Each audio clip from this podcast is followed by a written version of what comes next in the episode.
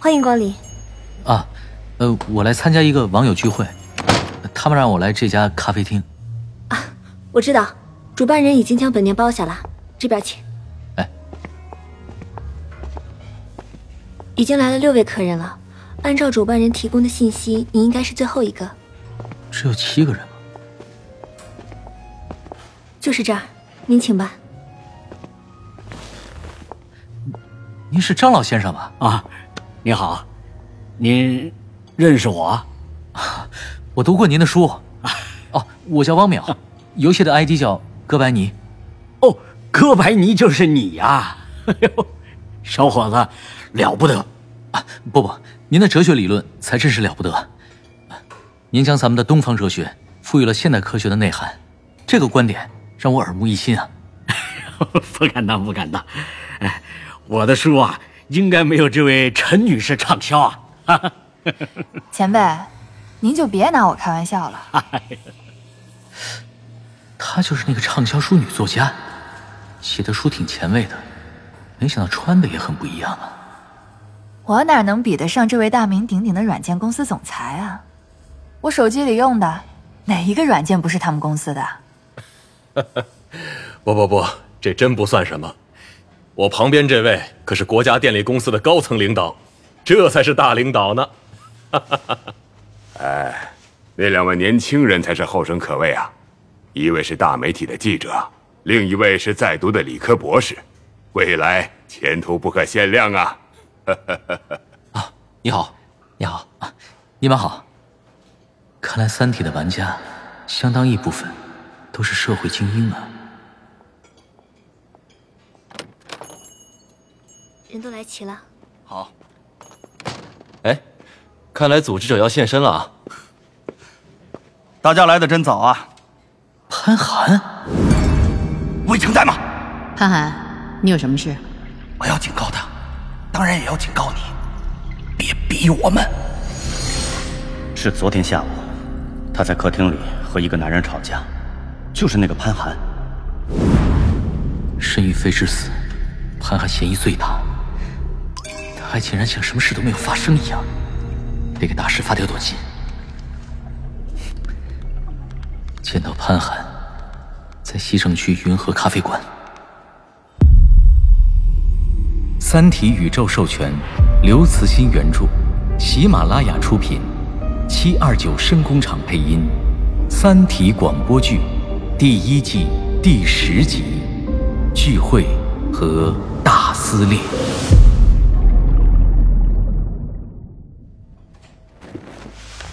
你们和我想象的差不多，都是精英人士。三体就是为了你们这样的阶层准备的，它的内涵和意境常人难以理解，玩它所需要的知识层次之高，内容之深，也是常人不可能具备的。哪里哪里？大家不用谦虚啊，在座的各位都是三体的优秀玩家，成绩最好，也都很投入。我相信，三体已经成为你们生活中的一部分，是生命中的一部分。嗯，我呢是从孙子的电脑上偶然看到他的。年轻人啊，玩了几下就放弃了，说太深奥。我却被他吸引了。这个游戏内涵深邃，意境诡异，但是又充满了美感。那个世界的设定逻辑性也很严密。虽然表现很简洁，但我们能感觉得到，它下面隐藏着海量的信息，细节也非常精确。这太让人着迷了。嗯嗯，没错。而且从文学的角度看，《三体》也是卓越的。那二百零三轮文明的兴衰，简直就是一首首精美的史诗。二百零三轮。我怎么只经历了一百九十一轮？看来《三体》对每个玩家都有一个独立的进程。我真的很厌倦现实世界，所以这么说吧，《三体》已经是我的第二现实了。是吗？我也是。与《三体》相比，现实实在是太平庸了，甚至可以说是，是是低俗。可惜呀，只是个游戏。很好。大师的短信，我们也看到他了。没事该干什么干什么。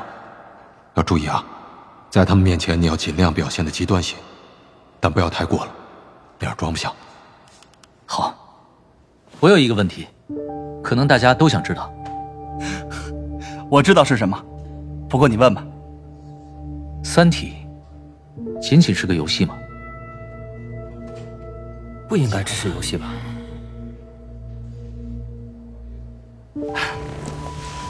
三体世界是真实存在的，真的有？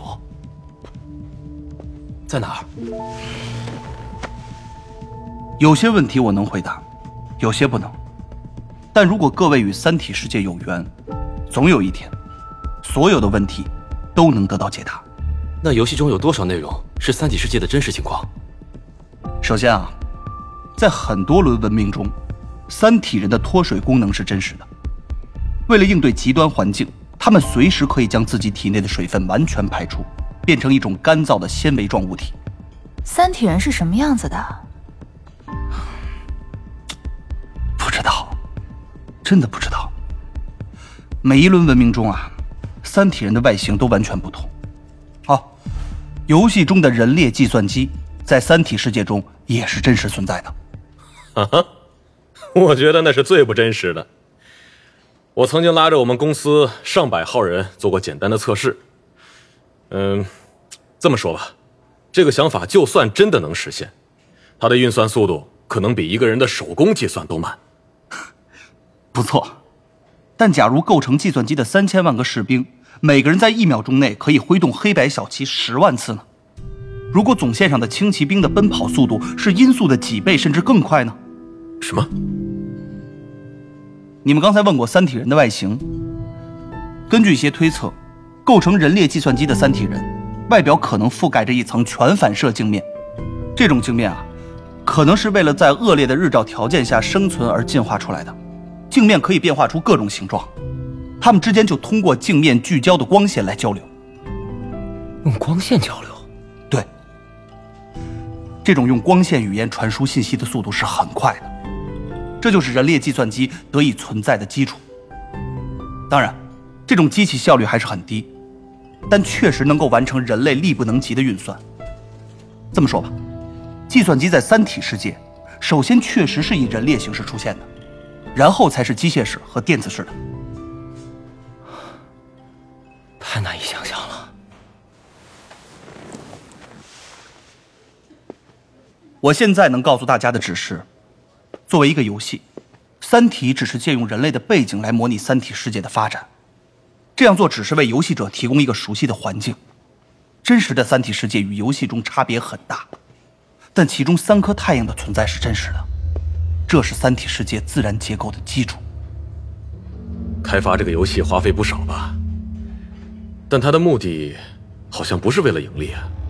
嗯，三体游戏的目的很单纯。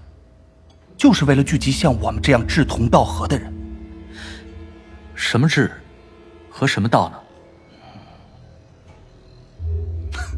糟了，这个问题是不是太有敌意了？我先问一句：如果三体文明要进入人类世界，你们是什么态度？高兴啊！这些年我采访了太多人。看到了太多事，真的，我对人类已经彻底失望了。这个社会已经没办法再自我完善了，确实需要一个外部力量介入。同意。人类是什么？多丑恶的东西！我的前半生一直想用文学这把解剖刀来揭示这种丑恶，现在呢？哼。连这种揭露他们都烦了。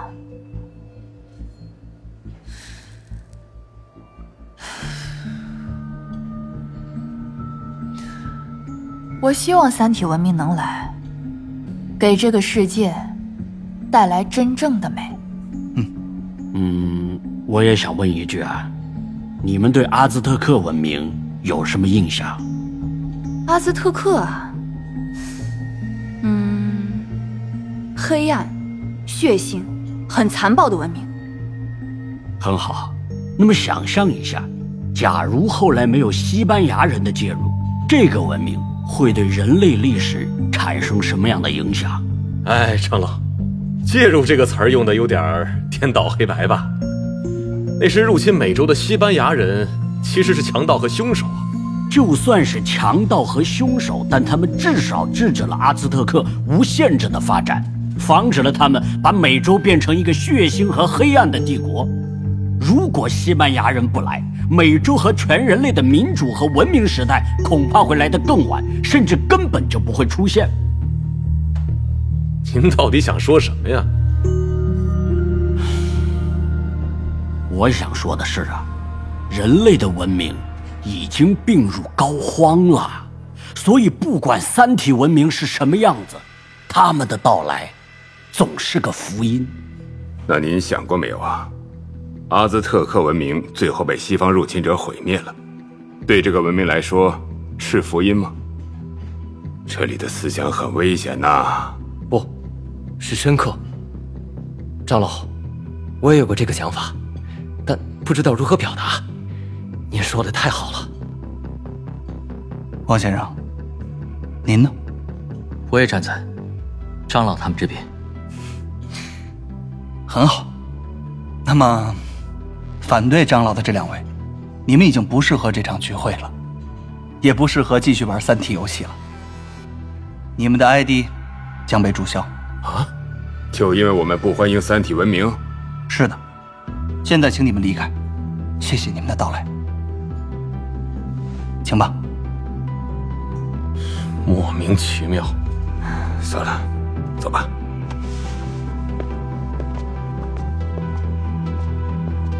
现在，请允许我和你们每个人重新握一次手，因为从今以后，我们就是同志了。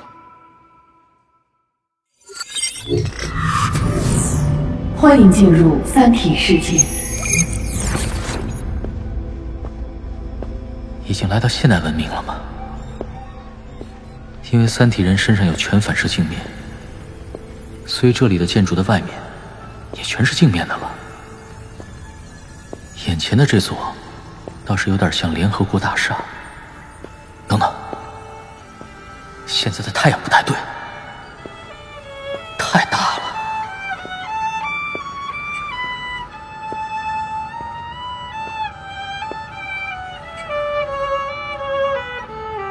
尊敬的哥白尼，停一停您匆忙的脚步吧，这样您能欣赏一曲莫扎特。我也就有了午饭。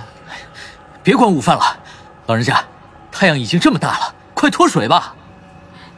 没事的，它不是太阳，不是太阳。对啊，它已经完全升起来了，竟然没觉得热。难道说它是月亮？而且运转速度好快。月亮落下去的时候很美吧？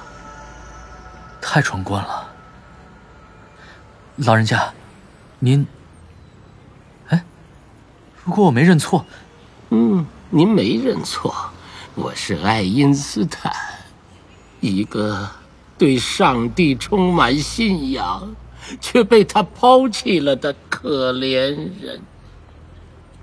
刚才那个大月亮是怎么回事？我前几次来没有见过他。啊，他已经凉下来了。谁？大月亮啊！我小时候他还热着，升到中天时能看到核心平原上的红光。现在凉下来了。哎，你没听说过？大撕裂吗？没有，怎么回事？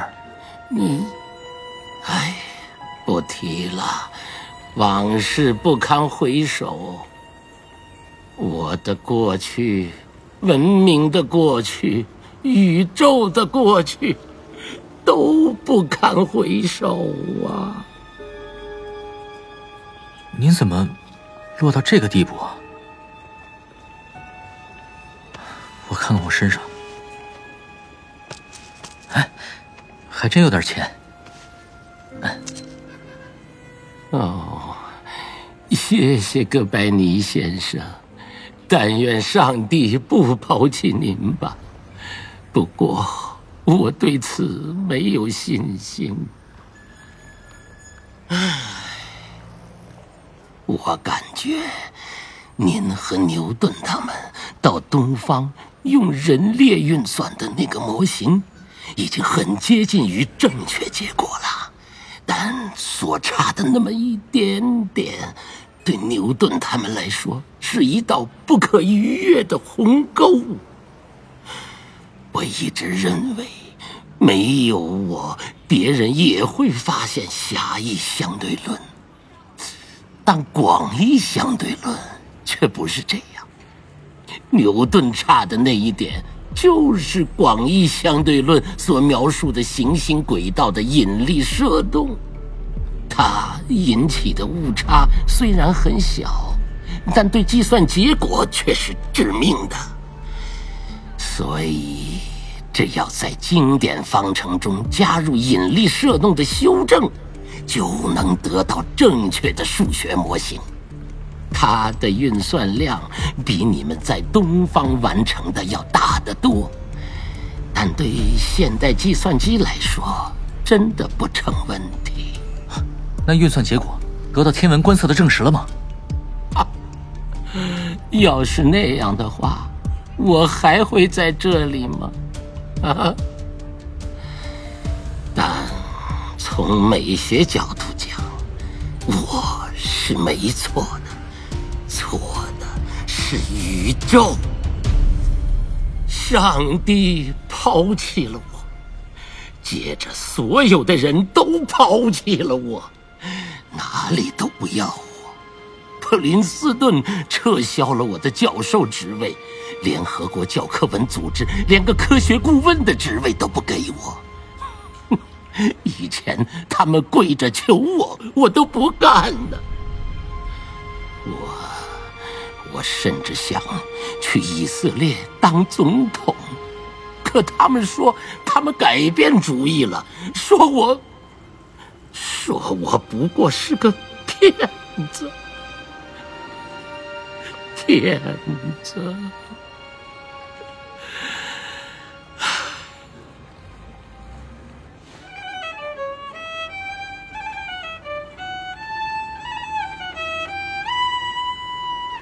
这座楼是联合国大厦，我进去看看。里面没人，联大的所有人都在大厦后面参加单摆启动仪式呢。单摆，我去看看。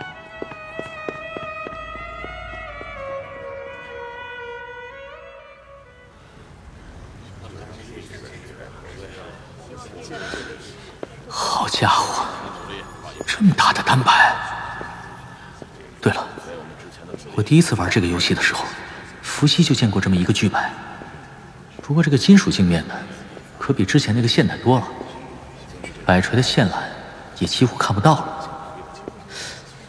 他们欠这个做什么？哈，你就是哥白尼啊，跨越五个时代的人呐！哎呀居然是哥白尼啊！你就是哥白尼啊！真是太荣幸了。哎呀，没想到能在这儿见到他。是啊。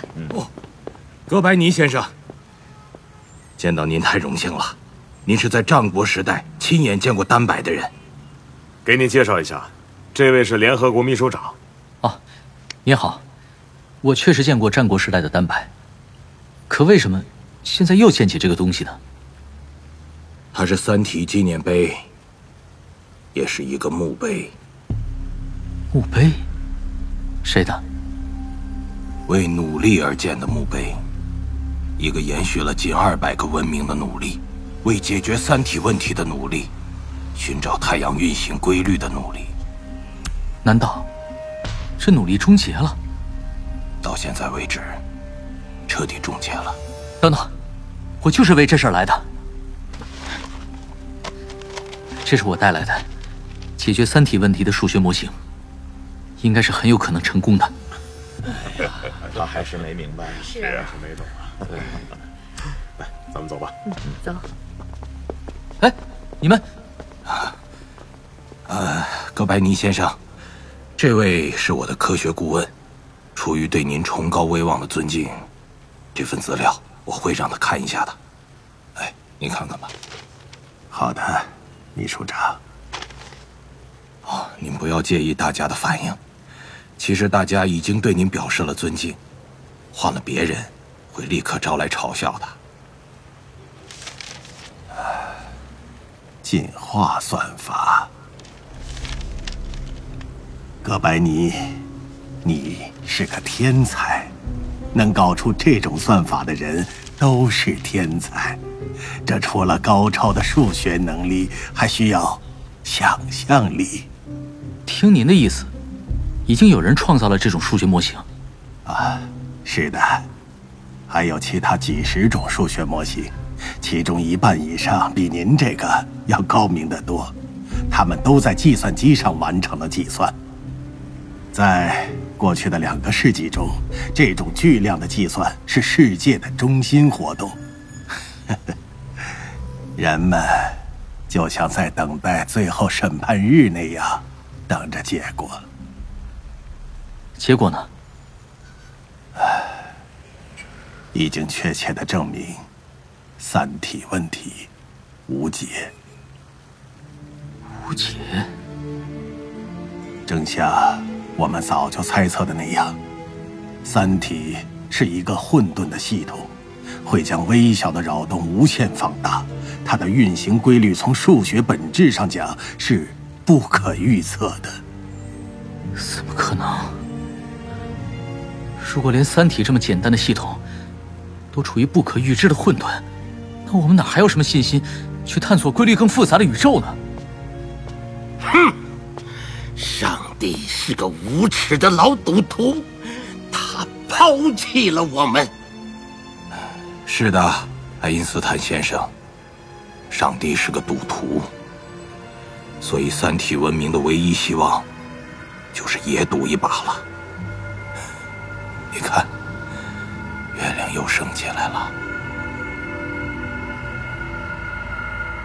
秘书长，您说到文明，这一个文明好像已经发展到了相当的高度了。是的，掌握了核能，到了信息时代。那是不是就存在着一种希望，文明继续发展下去，达到另一个高度？虽然不能得知太阳运行的规律，但大家还是能在乱纪元生存下去，并且能抵御那些毁灭性的大灾难。以前人们都是这样想的。这也是三体文明前赴后继、顽强再生的动力之一。但月亮让我们认识到，这一想法是何等的天真。月亮怎么了？你可能是第一次看到这个巨大的月亮。其实，它几乎有我们行星的四分之一大小。它已经不是一个月亮了，而是这颗行星的一颗半星。它是大撕裂的产物。到底？什么是大撕裂？就是毁灭上一轮文明的大灾难。其实，与以前的文明相比，对这个灾难的预警期还是相当长的。遗留的记载显示，一百九十一号文明的天文学家很早就观测到了飞星不动。飞星不动？这个你应该知道吧？我知道，飞星不动。是三体世界最大的凶兆。飞星是远方的太阳，如果从地面看到飞星静止了，就是说，太阳与行星是在一条直线上运行，那就只有三种可能了。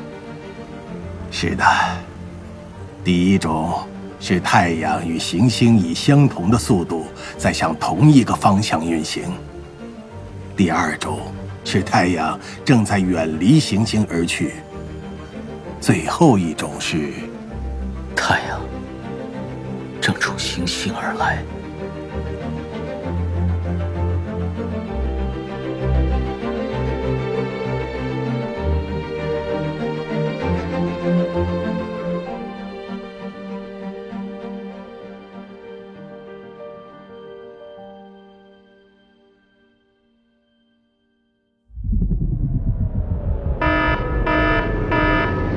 紧急情况，三体服务器即将关闭，三体将直接转换至最后场景。